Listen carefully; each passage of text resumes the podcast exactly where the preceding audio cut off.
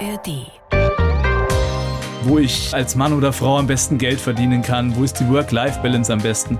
Ich würde das alles ausblenden. Ich sage, wenn du Talent hast und den Drive hast, unbedingt Bäcker, Handwerker, Gärtner zu werden, dann setz alles auf die Karte und mach das, weil am Ende des Tages geht es doch im Leben darum, dass du glücklich bist. Die blaue Couch, der preisgekrönte Radiotalk.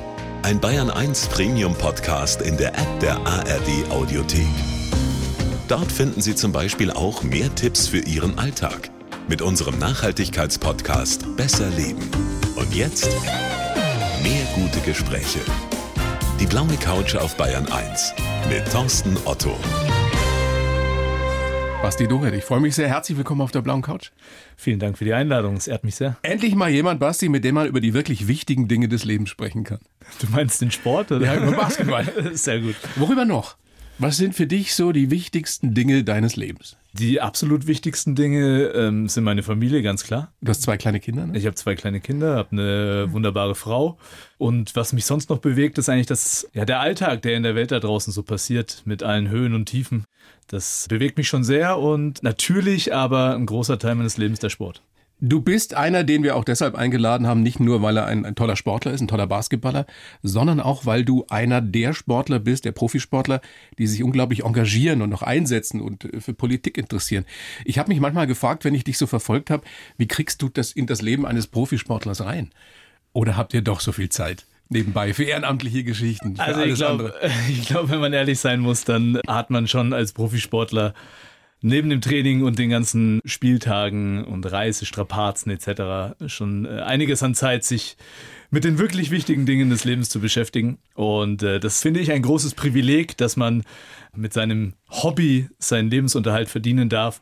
Und deswegen sehe ich das gar nicht irgendwie als Beruf, sondern es ist wirklich, es ist meine Leidenschaft. Es gibt natürlich Tage, da quälst du dich ins Training und äh, nach einer Niederlage denkst du dir, ja, ist es wirklich jetzt hier das richtig Wichtige, was ich tue. Aber weil es eben für mich nicht als Beruf wird, habe ich dann auch noch Zeit und Kapazitäten, mich mit anderen Dingen zu beschäftigen. Warst du schon immer so, auch als ganz junger Spieler, als ganz junger Profi, zum Beispiel damals, als du bei den Bayern ja auch gespielt hast, dass du über den Tellerrand rausgeguckt hast? Wenn ich ehrlich bin, bei den Bayern war das nicht so. Da war ich einfach nur überwältigt, als junger Spieler bei diesem großen Verein zu sein und als junger Kerl auch noch als Single in München unterwegs zu sein. Da hatte ich jetzt nicht groß Zeit, mich mit der Politik zu beschäftigen. Ich hätte fast gesagt, dass ich dich um diese Zeit durchaus beneide. Mit den Fußballern abgehangen, Basti Schweinsteiger, ein Kumpel von dir. Das war eine brutal schöne Zeit, das war eine aufregende Zeit. Ich möchte die auch überhaupt nicht missen, aber ich weiß, dass es für mich jetzt auch nichts für immer gewesen wäre. Also ich fühle mich jetzt schon brutal wohl da, wo ich jetzt bin. Äh, in Nürnberg. In Nürnberg, in meiner Heimat mit meiner Familie und so ein bisschen gesettelter, nicht mehr dieses Halligalli-Leben wie damals äh, rund um den Gärtnerplatz. Du bist ja auch etwas älter geworden. So schaut's aus. Für alle, die sich jetzt nicht wirklich mit Basketball so intensiv beschäftigen, was sich ja, glaube ich, gerade wieder ändert, weil die deutsche Nationalmannschaft so großartig spielt bei der Weltmeisterschaft. Du bist, man kann sagen, du bist eine Legende in diesem Sport. Über 350 Bundesligaspiele, fast 100 Länderspiele, 96. Das hättest du schon auch noch voll machen können, oder?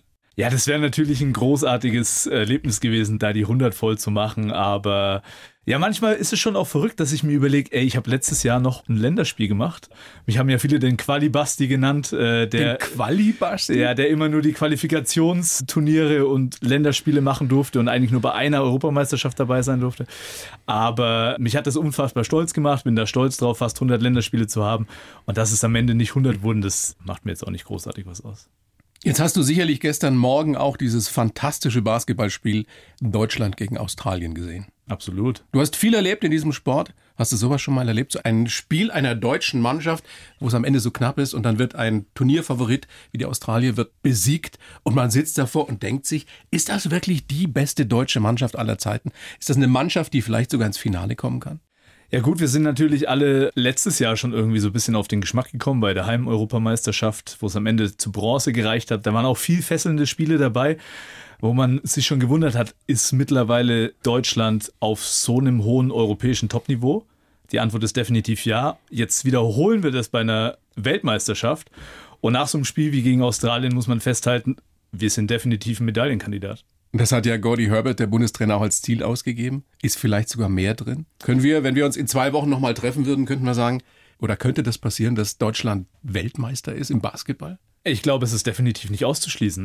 Es gibt natürlich da noch ein paar Gegner auf dem Weg dorthin, die vielleicht in der Tiefe noch etwas stärker besetzt sind. Aber wenn du ohne einen absoluten Superstar wie Franz Wagner, der gestern ja gefehlt hat, die Australier schlägst, du einen Dennis Schröder hast, der so eine Leaderqualität gestern gezeigt hast, 30 Punkte gemacht hat. dann muss man sagen, kann man am Ende auch Weltmeister werden. Es klingt alles ziemlich gut aus dem Munde eines Experten, eines Mannes, der sich wirklich auskennt.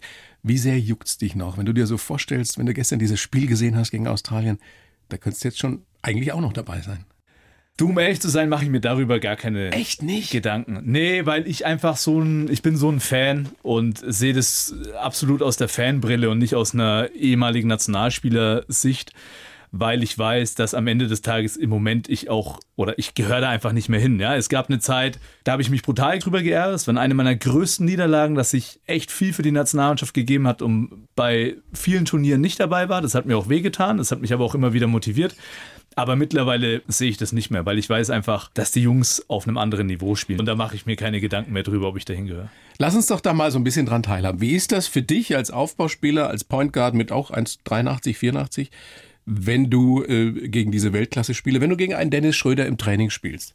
Hast du da überhaupt keine Chance? Es ist auf jeden Fall herausfordernd und dass man gar keine Chance hat, würde ich nicht sagen, aber du merkst, dass du an deine Kapazitätsgrenzen kommst. Vor allem natürlich die Schnelligkeit von Dennis ist unfassbar. Und das Selbstverständnis, mit dem er agiert und in der er seine Aktionen reingeht, das hat man gestern auch wieder gesehen, mit dem Selbstverständnis, diese schwierigen Würfe zu nehmen, ohne jeglichen Selbstzweifel, ob der reingeht oder nicht.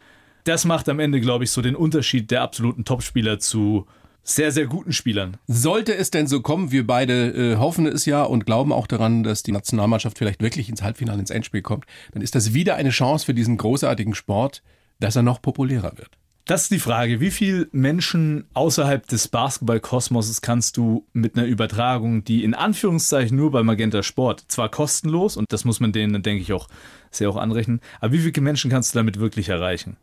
Ich glaube, dass ganz viel heutzutage aber auch einfach bei den sozialen Medien abläuft. Ja? Also ich bin mir auch nicht sicher, wie viel Menschen die Weltmeisterschaft wirklich in voller Länge konsumieren, sondern über kleine Ausschnitte, die bei Social Media stattfinden. Und ich denke, da sind wir auf einem ganz guten Weg, wenn man sich die, die Zahlen anschaut.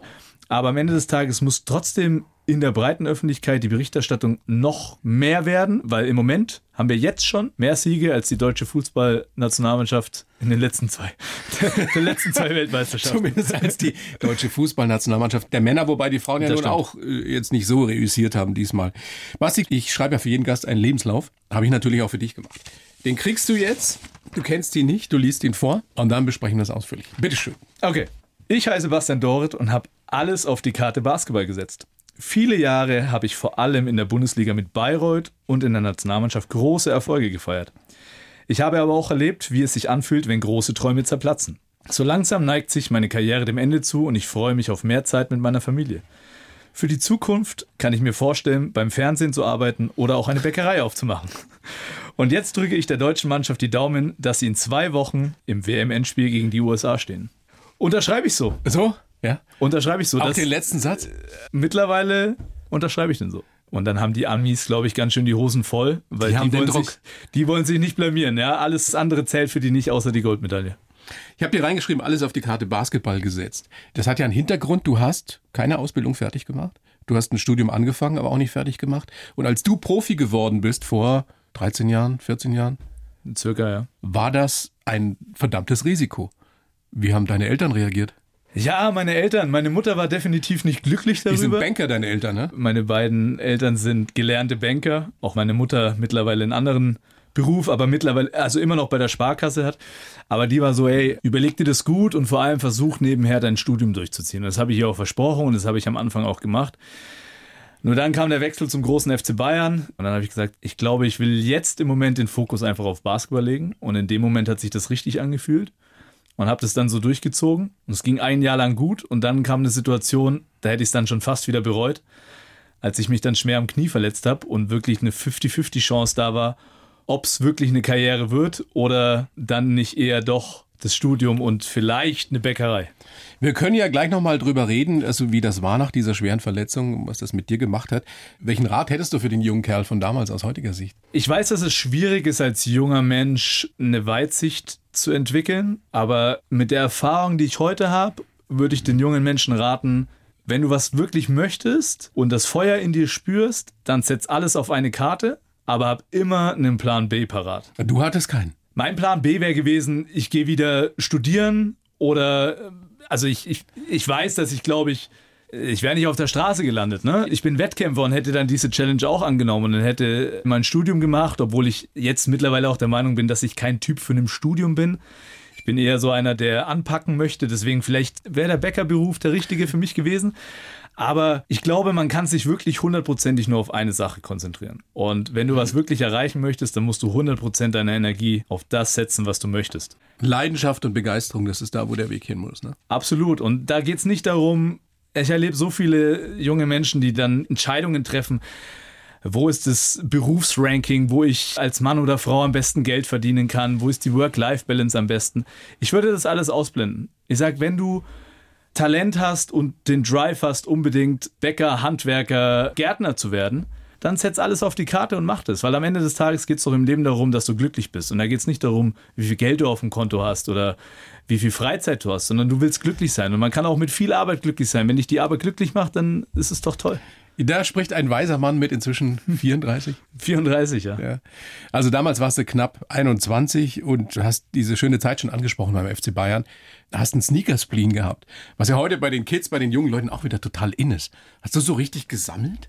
Also ich habe richtig Dinge, gesammelt. Die du, Schuhe, die du heute teuer verkaufen könntest? Könnte. Ich habe allerdings einen schlechten Zeitpunkt erwischt. Irgendwann habe ich gesagt, okay, das ist irgendwie alles Humbug mit Schuhe sammeln etc. Hab die alle verhökert. Hab auch noch immer einen guten Preis bekommen, aber was mittlerweile da in dieser Sneaker-Szene passiert, das ist ja komplett äh, abnormal. Aber ich war noch einer, der wenig übers Internet gekauft hat. Bei mir war das noch so, dass man wirklich zu den Läden musste, teilweise vor den Läden übernachtet hat um an spezielle Paare zu kommen. Also das war noch so die Generation, wo du dann auch wenn du mal nach London geflogen bist oder so, da bist du dann zu den speziellen Läden und hast versucht, coole Paare zu erwischen. Heutzutage spielt es ja alles nur noch im Internet ab. Ich habe neulich eine Reportage gesehen über diese Jungs. Da gibt es ja Leute, die damit Millionäre geworden sind. Absolut, ja. Das mit Schuhen. Mit, also wie man früher gesagt hat, mit Turnschuhen, mit Sneakers. Genau, ja. Das sind die sogenannten Reseller, die die Modelle oft in großen Stückzahlen versuchen zu bekommen die kaufen sie dann für 190, 200 Euro pro Stück und im besten Fall sind die nach einem Monat oder direkt schon nach dem Kauf das doppelte, dreifache Wert. Und wenn du das dann mal hochrechnest, da kann für junge Kerle kann da schon ein ordentliches Monatseinkommen bei rumkommen. Ich habe das jetzt wirklich versucht zu verstehen. Ich habe einen knapp zwölfjährigen Sohn, der da auch total fasziniert ist. Was ist denn das wirklich Besondere an diesen Sneakers? Ich glaube, die Marken machen es natürlich geschickt. Vor allem Adidas hat ja in den letzten Jahren, die haben sich ja den großen Kanye West, der ja mittlerweile sehr umstritten ist, zu Recht umstritten ist, geangelt, dem Unmengen an Geld gezahlt, dass er seinen Namen auf Adidas Schuhe schreibt. Na, Nike mit den Jordans sowieso. Nike mit Jordan. Und das hat einfach bei den Kids gezogen, ja. Das sind einfach Idole und die wollen einfach die Schuhe haben, die die Stars in der NBA tragen, die die Musikstars tragen und dann muss der Papa halt auch mal den Geldbeutel öffnen. Ich, Gott sei Dank habe ich da noch ein bisschen. Ja, ja. Deine sind dann noch zu klein, aber das kommt auf dich zu. Zum eigenen Schuh hast du es nicht geschafft, gell? Zum eigenen Schuh habe ich es nicht geschafft. Doch bei der kleinen Münchner Marke K1X, die unter dem Dach Kicks gegründet wurde mal. Äh, Gibt es einen Basti Doret-Schuh? Der wurde nicht Basti Doret genannt, aber zumindest habe ich es da mal bei der Nationalmannschaft zu einer Special Edition geschafft, äh, wow. die, die in Schwarz-Rot-Gold war mit meinem Namen drauf, etc. Jetzt steigst du in der Wertschätzung meines Sohnes nochmal. Lass uns doch mal gucken, wie du so geworden bist, Basti, wie du heute bist. Du bist geboren 8. Juni 89 in Nürnberg. Die Eltern eben beide in der Bankbranche tätig gewesen, zumindest damals. Die haben sich früh, relativ früh getrennt, da warst du sechs oder sieben. Genau. Bist dann bei der Mama aufgewachsen, aber auch beim Papa viel gewesen. Und der war dein Fußballtrainer. Der war mein Fußballtrainer. Ich habe, wie glaube ich, 95 Prozent aller Kids in Deutschland mit Fußball angefangen, weil meine ganze Familie irgendwie da involviert war und war dann mit drei Jahren das erste Mal auf dem Fußballplatz. Und irgendwann wurde dann mein Trainer, war dann aber auch ausschlaggebend, als ich mich dann irgendwann entscheiden musste zwischen Fußball und Basketball viele Zeit das parallel gemacht, dass ich dann mal Abstand von meinem Vater gewinnen wollte und habe mich dann für den Basketball entschieden. Weil die Beziehung Vater-Sohn, Trainer, Schüler ja, glaub, vielleicht schwierig sein kann? Oder war? Ich war da schon so in einer kleinen Trotzphase, Revoluzerphase. Und mein Vater, glaube ich, wollte schon, dass ich mit Fußball weitermache. Du warst Torwart. Ich war Torwart, bin immer noch heutzutage großer Torwart-Fan. Ja, also ich finde Torwart in sämtlichen Sportarten sensationelle Persönlichkeiten. Das sind die verrücktesten. Immer. Sind die komplett Verrückten und habe dann aber gesehen, so hey, irgendwie der Basketball, die Kameradschaft beim Basketball, das war schon irgendwie eine andere und der ganze Vibe drumherum, das Gefühl, das Lebensgefühl der Basketballer war ein anderes und ich wollte mich da einfach mehr mit identifizieren und da mehr eintauchen in diese Welt. Wäre aus dir ein richtig guter Torwart geworden? Ich glaube nicht. Ich glaube, es hätte für ein gewisses Niveau gereicht, sage ich mal. Für die dritte, vierte Liga, wo du immer noch mehr verdient hättest als als Basketballprofi, vielleicht, als Nationalspieler zumindest damals. Vielleicht hätte es für so eine vierte Liga gereicht, war damals so am Rande der Bayern-Auswahl irgendwo unterwegs, aber ich war da noch jung. Auch als Torwart wäre ich ja jetzt nicht sonderlich groß gewesen. Aber am Ende war es trotzdem die richtige Entscheidung, Basketball zu wählen. Du hast acht Jahre lang in Bayreuth gespielt, BBL, also in der Bundesliga. Du warst Kapitän da, du hast 96 Länderspiele, weil wir gerade das schon anklingen haben lassen. Ärgert es dich oder wie oft hat es dich geärgert, dass viele Fußballer, ich will denen gar nicht zu nahe treten, aber die jetzt nicht zu den herausragenden Profis zählen, sondern dritte, vierte, fünfte Liga, mehr verdienen als ein Basketballnationalspieler oder lange Zeit mehr verdient haben? Ich bin da ganz ehrlich, mich stört diese Gelddebatte null. Echt nicht? Nee, weil am Ende Nie. Des, nein, am Ende des Tages verstehe ich den Markt. So, ne? Und das hat ja zum Teil mit Markt nichts zu tun. Nee, aber ja, am Ende des Tages ist es trotzdem, wie viel Geld die Vereine zur Verfügung haben, so viel Geld geben sie halt aus. Ne? Und das ist ja am Ende des Effekt so, wie es abläuft. Und im Basketball ist einfach nicht viel Geld und dementsprechend können die Spieler auch nicht viel verdienen. Und ich finde das auch, also mich stört es null. Was mich stört, sind die absurden Zahlen, die jetzt da abgehen mit Saudi-Arabien etc. und kann es einfach komplett null nachvollziehen, warum Spieler in ihrer besten Zeit in solche Länder wechseln und einfach Neymar als Beispiel einfach nur dem Geld nachjagen. Ne? Das, das kann ich null nachvollziehen. Ich kann nachvollziehen, dass ein Messi nach Miami geht, weil er dort einfach auch ein sehr sehr geiles Leben hat. Er ist am Ende seiner Karriere, der hat alles gewonnen, der will jetzt einfach, glaube ich, auch nochmal das Leben genießen. Finde ich absolut legitim. Du könntest ja auch noch nach China gehen, wo angeblich sehr viel Geld bezahlt wird für Aber Basketball. da könnte ich das Leben nicht so genießen, wie ich es zu Hause in Nürnberg kann. Oder Japan? Oder Japan, wobei, da ist es auch wieder, dort gibt es ja eine Ausländerregel, da darf ja nicht jeder Verein beliebig Ausländer haben und die suchen viele große Spieler, weil die Japaner eher klein gewachsen sind. ähm, ein aktueller Bayern-Spieler, Elias Harris, war ja da, der hat mir ein bisschen erzählt, muss eine unfassbar coole Erfahrung gewesen sein. Der war in Japan, ne? Der war in Japan. Aber nochmal zurück zu dieser Gelddebatte. Ich finde, also mich hat es wirklich noch nie gestört, dass andere Sportler, ist ja eigentlich nur der Fußball, in Deutschland mehr Geld damit verdienen. Dann frage ich mal anders. Du bist im Herbst deiner Karriere, wie man so schön sagt. Wenn du mal aufhörst, wirst du nicht ausgesorgt haben finanziell. Du wirst arbeiten müssen, ganz normal. Hast du Existenzängste? Also ist das was, was in deinem Kopf rumspuckt? Du wirst mit großer Wahrscheinlichkeit auch nichts mehr so gut können wie Basketball spielen. Wahrscheinlich. Zumindest lange dauern, bis du was so gut kannst. Wie sind deine Gedanken dazu? Ängste. Ich bin ehrlich, ich ich habe Existenzängste. Das hat sich auch in den letzten zwei, drei Jahren enorm verstärkt. Da hat, denke ich, auch Corona so ein bisschen Teil dazu beigetragen, dass auf einmal ja was Unerwartetes kam, wo auch die Basketballer oder Allgemeinsportler ja erstmal nichts machen durften und dementsprechend haben wir auch auf Geld verzichten müssen, damit die kleinen Vereine überhaupt überleben. Dann meine Frau war so mutig und hat sich selbstständig gemacht, komplett in die Corona-Zeit rein, wo ich natürlich auch mitgeholfen habe. Die hat einen Brautmodeladen gehabt, den, den mussten wir jetzt schließen. Oh je. Ne, Hochzeitsbranche, da ging gar nichts in der Corona-Zeit. Das heißt, da schon auch wieder eine Situation gehabt, wo du einfach ins Ungewisse reinläufst und jetzt droht oder naht das Karriereende. Und das macht schon was mit einem. Und da gibt es immer wieder Phasen, wo man sagt, okay, wie geht's weiter? Aber dennoch glaube ich, dass ich in einer komfortablen Situation bin und konnte schon auch über die Zeit meiner Karriere mir was ansparen, investieren, sodass ich eine Basis vor allem für meine Kinder legen konnte, weil ich glaube, dass es in Zukunft für viele immer schwieriger wird. Wenn du eine studierte Person bist, wird es heutzutage trotzdem schwierig, ein Vermögen aufzubauen, dass du dann deinen Kindern mal mitgeben kannst als Startbasis, sage ich mal. Ja? Und das ist immer so mein Ziel gewesen. Ich glaube, das habe ich erreicht, aber sicherlich habe ich nicht ausgesorgt nach der Karriere. Was mir aber auch immer wieder neue Motivation gibt, mich in neue Sachen rein zu, reinzudenken, reinzufuchsen und neue Dinge zu lernen, mit denen ich zukünftig dann mein Geld verdiene. Ich habe es ja reingeschrieben in den Lebenslauf, Fernsehen, Medien, wäre das was für dich? Ich habe dich gesehen als Experte bei Magenta. Bei war ich, Magenta, ja. Da habe ich mal angefangen vor zwei Jahren als Experte bei den Playoff-Spielen. Jetzt bin ich mittlerweile bei dem neuen Streamingdienst Dein gelandet.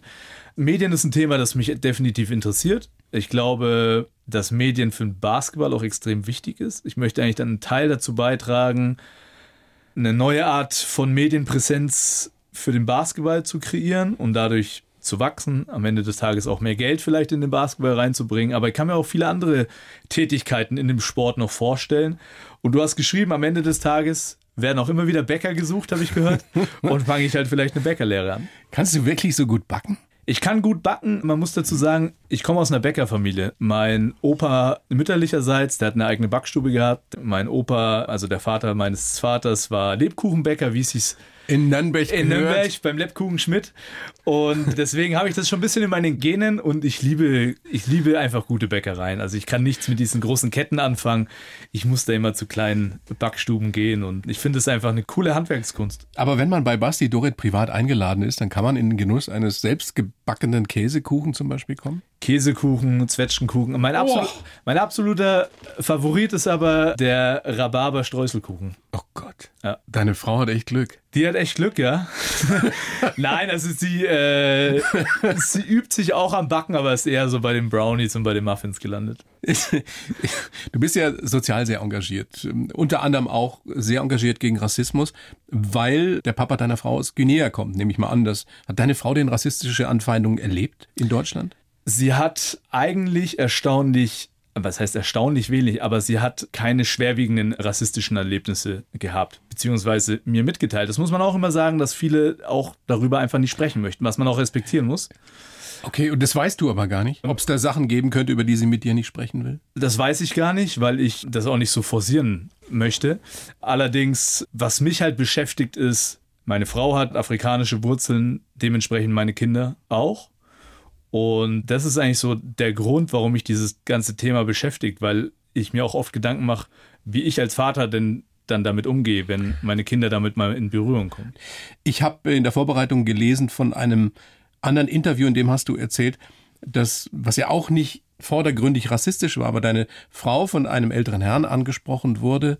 Warum, herzlich willkommen in Deutschland oder in Bayern und, und warum sie so gut Deutsch spricht. Ja. Das sind so diese Sachen, äh, ich bin da hilflos. Ja, ja und das, ich möchte da dem äh, auf gar keinen Fall die Leute in Schutz nehmen, die da mal sowas einfach raushauen, ja. Aber genau das ist das Schlimme eigentlich daran, dass es noch nicht Klick gemacht hat und die Empathie auch irgendwie fehlt, dass es den anderen vielleicht verletzen könnte. Dieses äh, sich da nicht anpassen zu können, ja, das verstehe ich nicht, weil das kann man auch im Alter zu lernen, so hey, das verletzt diese Person und ich sage das jetzt nicht mehr. Also ich denke, das muss man und darf man jedem Menschen zutrauen. Was gibst du deinen beiden Kids mit, damit du sie darauf vorbereitest, dass ihnen sowas passieren könnte, dass sie rassistisch angefeindet werden oder zumindest komische Bemerkungen kommen oder Fragen kommen können nach ihrer Hautfarbe? Ich muss ehrlich sagen, bis jetzt noch nicht so viel, weil es überhaupt gar kein Thema ist. Die sind fünf und drei, ne? Mittlerweile vier, fünf und vier. Ja. Es ist überhaupt gar kein Thema bei uns. Wir haben Kinderbücher, die alles thematisieren. Also wir versuchen das spielerisch in den Alltag reinzubekommen. Aber wir bewegen uns auch in einem Umfeld bei uns zu Hause oder auch da, wo wir wohnen in Nürnberg, wo absolut Multikulti ist. Also da ist alles vertreten und meine Kinder sollen mit allen Dingen in Berührung kommen. Und ich möchte da auch nicht zu sehr dieses, hey, es gibt aber Leute, die denken so oder so über Ausländer, über das oder das, über schwule Personen. Oder meine, meine Kinder haben einen Onkel, also der Bruder meiner Schwester, der ist homosexuell. Das ist für uns das Normalste von der Welt. Das ist für meine Kinder das Normalste von der Welt. Ja.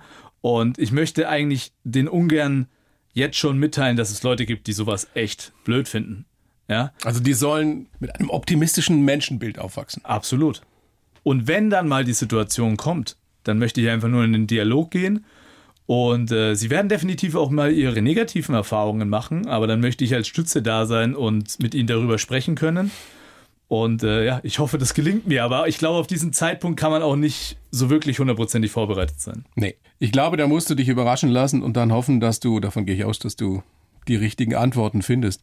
Stimmt eigentlich die Geschichte, dass deine Frau und du, dass ihr euch nach der WM 2014 bei einer Willkommensparty für Basti Schweinsteiger kennengelernt habt?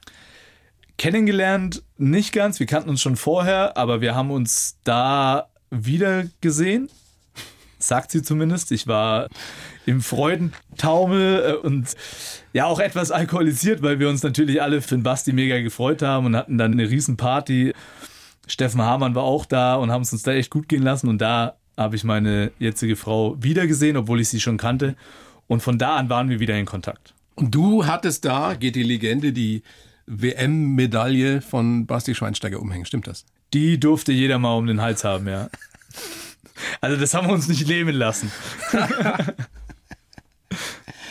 Ich habe in der Vorbereitung auch einen Satz von dir gehört oder gelesen in dem Zusammenhang. Ich habe mich damals, also in dieser Bayern-Zeit, ich habe mich unsterblich gefühlt. Ja. Also gab es schon den Hang, dass du hättest abheben können? Ja, ich glaube, komplett abheben oder überheblich werden, glaube ich nicht. Dazu wurde ich, glaube ich, zu gut erzogen und das ist auch nicht meine Persönlichkeit.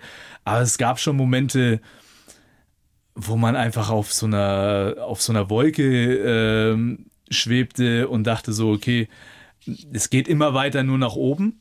Ja, und da hat man auch irgendwann, hat man auch Entscheidungen getroffen, die komplett dumm und irre waren, die ich heutzutage nie wieder so treffe. Zum Beispiel?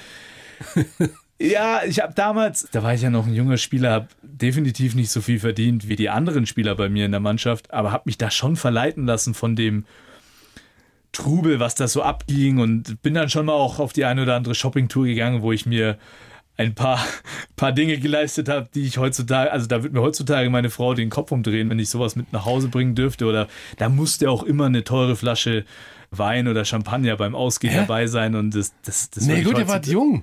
Absolut, ja. das gehört und das Was kostet die Welt? Das rate ich auch äh, vielen jungen Spielern, ey, genießt auch die Zeit, weil irgendwann findet jeder seine bessere Hälfte und die hat dann die Kontrolle.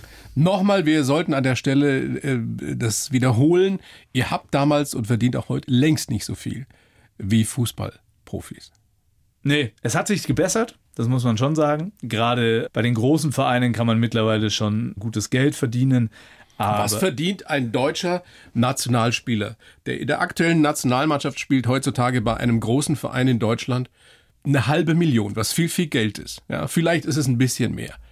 Dafür geht kaum ein Zweitligakicker auf den Rasen. Du, die Zahlen, wenn, wenn, du das so sagst.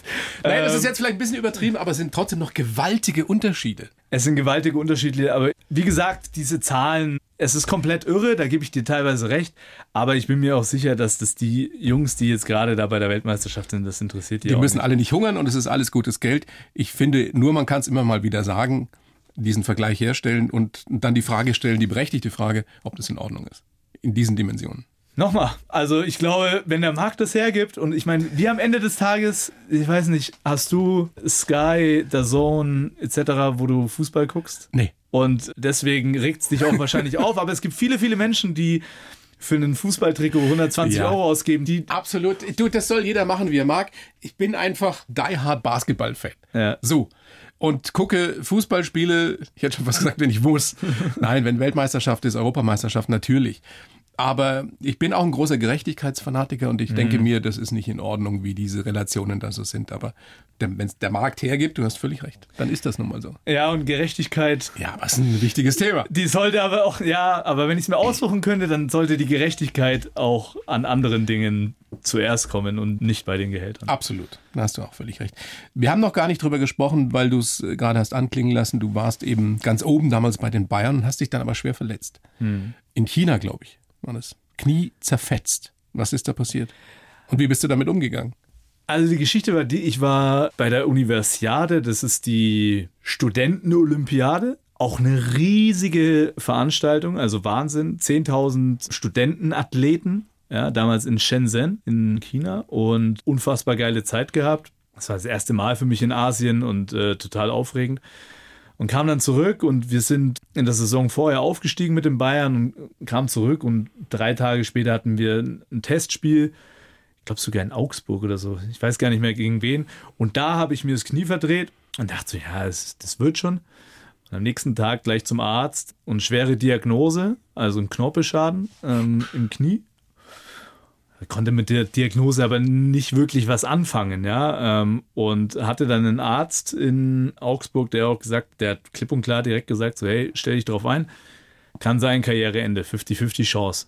Ich war damals noch relativ jung, ja, die haben dann den Knorpel angebohrt, sodass er sich ausblutet und regenerieren kann. Und das ist bei einem jungen Athleten deutlich erfolgsversprechender als bei einem älteren Spieler. Und hatte dann einfach enorm Glück, dass ich in München war weil die medizinische Abteilung einfach eine der besten auf der Welt hier ist. Nicht umsonst kommen Spitzensportler aus aller Herren Länder hierher und lassen sich behandeln. Und ich hatte eine ganz spezielle Person um mich herum, Jörg Schmiedhold. Das war ein Reha-Trainer, der nicht beim FC Bayern angestellt war. Der war in einer kleinen Praxis, aber auch an derselben Straße angestellt. Und mit dem habe ich ein brutal hartes Programm durchgezogen. Und der wurde in der Zeit zu meinem Mentor. Und dem habe ich es eigentlich zu verdanken, dass ich heute noch spiele. Viele haben gesagt, okay, maximal bis 30 wird er auf einem ordentlichen Niveau spielen. Und, und der hat mich einfach so wieder hingebracht, dass ich nach fünf Monaten wieder auf dem Parkett stand. Irre schnell. Die Ärzte meinten eigentlich so acht bis zwölf Monate. Und da gab es einen witzigen Zeitpunkt, da durfte ich äh, bei den Fußballern, bei den Bayern, durfte ich so ein Laufband benutzen, wo du dein Körpergewicht auf Null setzen kannst, sodass du das Laufen wieder neu lernst. Und ich war auf diesem Laufband und neben mir auf dem Fahrrad war Jupp Heynckes. Und haben uns unterhalten und meinte er, was hast du eigentlich? Und ich habe gesagt, Knorpelschaden. Also, dann zieht er seine Hose hoch und er hat wirklich eine 20 Zentimeter große Narbe an seinem Knie gehabt. Hat er gesagt, habe ich auch mal gehabt. Das war mein Karriereende. Dann hat er von den alten Zeiten erzählt und dann von dem Zeitpunkt war auch so, okay, ich kann mich wirklich glücklich schätzen, dass ich jetzt diese ganzen tollen Dinge des FC Bayerns nutzen darf, um wieder fit zu werden. Und das, das hat viel geholfen. Hat es dazu geführt, dass du auf deinen Beruf anders geguckt hast, dass du dankbarer warst für das, was du tun durftest und ja immer noch tun darfst? Diese Erfahrung, dass du von Fall, 100 Prozent auf Null runtergefahren wurdest? Ich nehme es auf jeden Fall nicht für selbstverständlich. Ja, es gibt definitiv Phasen, wo man das auch mal, wo es einem schwieriger fällt, diesen, diesen Beruf als Ah, das ist das Beste, was mir jemals passiert ist. Ja, ich glaube, das wäre auch vermessen zu sagen, weil es geht ja sicherlich auch so, dass es Tage gibt, wo du dich auch mal ja, in die Arbeit schleppen musst. Ja, das gibt es beim Basketballer auch, bei, ich glaube bei jedem Sportler.